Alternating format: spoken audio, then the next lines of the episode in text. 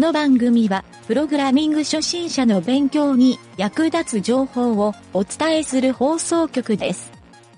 プログラマー狩り。この中にプログラマーはいるか？いません。好きなパンの種類を言ってみろ。クリームの入ったアンパン。本格派のカレーパン。タグのスパン。いたぞ3番だ。連れて行け。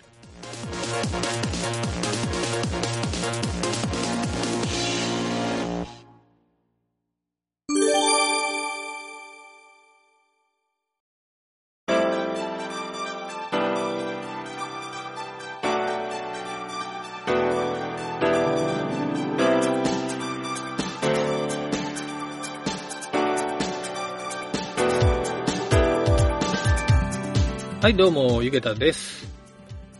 えープログラミングカフェのコーナー第4回目になりますね。今回は、プログラミングテクニックについて話をしてみたいと思います。このランディングページで、メッセージやストーリーが9割ぐらい大事だという話と、合わせてデザインもですね、見た目が9割っていう話もしたんですが、実際にですね、コーディングをやってみると、まあ、初心者の方で、あまりこう、タグとか CSS とかを触ったことがないっていう人は難しく感じるかもしれないんですが、実際にもう一回作ってしまうと、結構内容も理解できて、サクサク作れてしまうと。なので、このランディングページを作るときに、高度なプログラミングテクニックっていうのはさほど必要がないということを理解してもらえると、えー今回の話はですね、その中での、えーなんとなくちょっと良くなるテクニックっていうぐらいの感じの話をしたいなと思います。まあ本当にですね、JavaScript のプログラムが難しいなと感じている人もいるかもしれないんですが、このランディングページにおいてはですね、あまり JavaScript を使わなくてもできるっていうところを分かってもらえるといいんじゃないかなと思います。はい、ちょっと最後にそこら辺のポイントも説明するので、えーまずはですね、HTML と CSS。えーここのですね、まあ主に HTML ですね。ここのテクニックをちょっと紹介しておきますね。えーちょっと HTML のですね、最初に僕が毎回、こうホームページとかランニングページを作るときに自分で使っているテンプレートっていうのがあるので、それをですね、えーちょっとダウンロードして使ってもらうのがいいかなと思うので、ダウンロードできる URL を番組の詳細欄の方に書いておきますので、えーちょっとそちらのですね、詳細欄を見てもらって、ダウンロードして使ってもらえるといいかなと。ダウンロードというか、えっ、と、ソースコードが書いてあるページのリンクを書いておきますんで、えーそこを見てコピペして使ってください。はい。で、ちょっとそのページを見てもらってるということで話を進めますが、えー基本的にはですね、ほとんどヘッダタグの中身が書いてあるんですね。ボディタグの中は空白になってます。はい。ここはちょっと作り込むべきところなので、ページによって内容が変わるかなと思って、テンプレートではあくまでヘッダータグですね。ちょっと、えー読み上げてみると、全部は読まないんですが、主要なとこだけ言うと、えー基本的にメタタグ。このメタタグのところをテンプレート化していると。あとですね、リンクタグとスクリプトタグもテンプレートとして入れてあるので、不要であれば消してもらって大丈夫です。で、このメタタグなんですが、えー基本的に一番最初は必ずキャラセットイコール UTF-8。ここで UTF-8 の文字エンコードをセットしてるんですが、えーこれはですね、おまじないと思って必ず入れてください。あとスマートフォン対応用のビューポート。はい、コンテントのところに、えースケール1、あとデバイスワイズ。えーあと僕の場合はユーザースケーラブルイコールノーって書いてあるんですが、これは実は最新の iPhone ではあまり意味がなさそうなので、外してもらってもいいんですが、これもおまじないとして書いています。あとタイトルタグにサンプルっていう風に入ってるんですが、これはですね、えー、適宜書き換えて使ってください。はい。あとですね、その下に書いてある description とか author。ここですね。この二つはページの説明とか、えー、著者の説明。オーサーっていうのはまあ、著作者の意味なので、そのページの権利がどこにあるかっていう、著作権の、えー、所属を書いておくと。まあ、会社の名前とか、作った人の個人名とか書いておくといいと思います。はい。あとですね、次にリンクの、リンクタグっていうところの、えー、属性がですね、REL 属性。ここにアイコンっていうのをがあるんですが、ここはですね、えー、ファビコン .ico って書いてあってですね、えー、これちょっとタイプのところ間違ってるんですが、イメージスラッシュ XML プラス SVG って書いてあるんですが、これ SVG ファイルをこのファビコンとして使う場合の書き方してますね。はい。えー、ICO の場合は、こうタイプ書かなくても多分自動認識すると思います。あと、ピングとかですね、GIF とか、JPEG なんかもここには付けられるので、それに応じたですね、イメージタイプをセットする必要はあります。はい。ただ最近はですね、この SVG を使って、ファビコンを登録するのがいいんじゃないかなと思うので、えー、ファビコンって何かっていうと、ブラウザーの、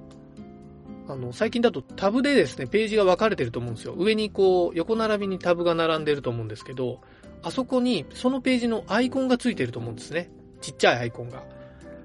はい、左側についているアイコンがそれなんですが、それのことをファビコンって言うんですが、そのファビコンの画像をここで指定できます。はい、これ iPhone の場合、ちょっと指定が違うので、その記述は入ってないんですが、えー、ちょっとそれも今見て入れとかないといけないなと思いましたね。はい。えー、あとですね、その下がですね、メタタグ。これ以前も紹介したんですが、OGP タグっていう、えー、SNS などにこの URL を貼り付けたときに、そこでアイキャッチなどが表示される用の、あと中の description ですね。そのサイトの説明とかをここに一気に書き込めるように、えー、標準の OGP タグっていうのを載せています。まあ、中にはツイッター専用のタグとか、そういったのもあるので、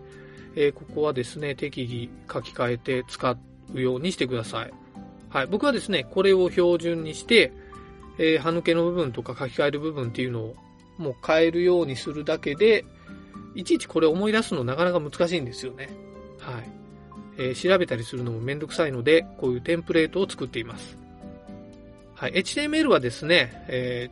ちょっとこの基本テクニックっていうレベルなんですけど、これで作業がかなり効率的にできるとは思うので、ぜひですね、このテンプレート、自分なりのを作ってもらって、それを、え繰り返し使うっっていうのも非常に効率がいいんじゃないかなと思います。はい。で、合わせて慣れてくると、それが SEO として非常に有効なディスクリプションの書き方とか、そういったのが分かってくると思うので、えー、そういうのを学習しながらやってもらうといいかなと思います。はい。で、次にですね、CSS は、えっ、ー、と、ちょっと、今回は細かいテクニックは省きます。あの、基本的には、もう HTML との組み合わせで、えー、CSS と HTML だけでランディングページを作ると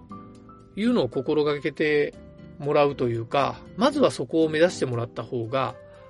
えー、JavaScript を使って、その後細かな装飾とかですね、えー、機能とか触り心地を付け加えていくっていうのはその次の作業でいいかなと思うので、えー、まあ、ここで HTML と CSS のみで構築してもらうということで話を進めさせてもらいます。ただですね、CSS に関して一個だけちょっとポイントを、えー、言っておくと、CSS のですね、コーディングをする際に、えー、フリーフォントなどで、そのフォントファイルっていうのをインポートするっていう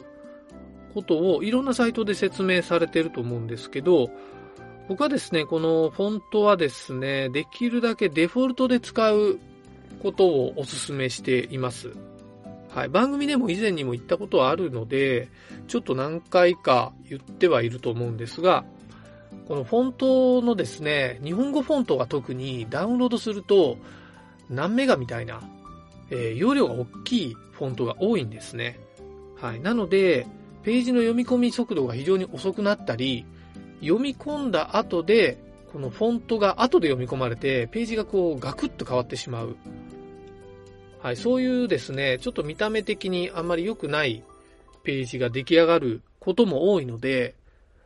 えー、実際企業のホームページでそうなってるところもあるので、そこら辺はですね、ちょっとこのフォントはできるだけデフォルトで使うと。まあ、サイズとか色とか、えー、ゴシック明朝ぐらいのこだわりでやるのがいいんじゃないかなと。まあ、最近のデバイスだとどれも明朝ゴシックのどっちかは入、どっちかというか両方入ってるケースが多いので、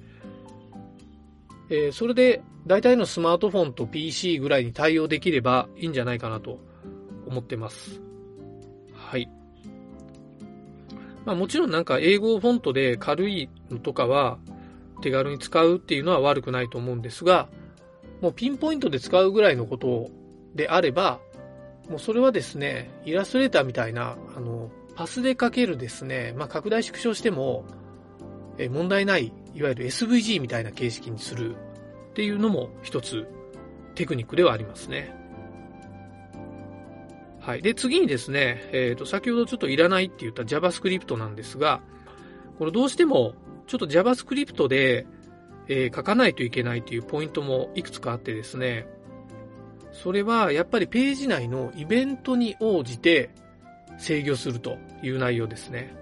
例えば何かをクリックしたときに、えー、別のエレメントに変化を起こす場合、まあ、クリックしたらページ内のタブが切り替わって中の表示が切り替わるような、そういったページを作ってしまう場合、どうしても JavaScript を使わないといけなくなることが多いんですね。はい。あと、スクロールをしてとある座標に来た時に、えー、何かしらのアクションを起こすとか、まあ、ページ内にエレメントが入った時にこう、ふわっと、えー、フェードインしてくるような画像、あとちょっとスライドインしてくるような、そういった処理を作るときは、えー、どうしてもですね、JavaScript で処理をしないといけないので、そういった必要最低限の処理を書くと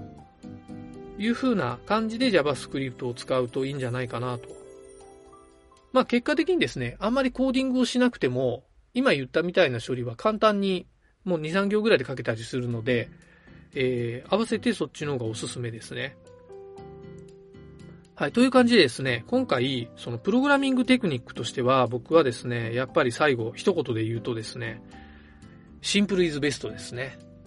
この、いかにシンプルにコーディングをするか、えー、ここにですね、効率性もあるんですが、実はですね、この修正をするっていう作業が楽になるとか、まあ、運用面ですね。この運用面も気にすることができるようになると、とてもですね、サイト構築をすること自体の効率、まあ、運用も含めた効率が高くなるので、えー、ここはですね、ぜひお勧めしたいなと思います。あとですね、このプログラミングを効率的にすることで、実はページ自体のレンダリングスピードも速くなるので、まあ、読み込み速度が速くなるということですね。これはですね、本当に SEO に対しての効率も非常にランキングが上がるいいポイントになるかなと思うので、合わせてですね、ここはお勧めしたいなと思います。はい。という感じでですね、えー、今回は本当にちょっと初歩の初歩なんですが、簡単なプログラミングテクニックというところをお伝えしてみました。はい。またですね、次回も、えー、引き続きですね、このランディングページのいろいろなテクニック的なところの話を進めていきたいなと思うので、えー、ぜひですね、聞いてください。はい。では今回は以上になります。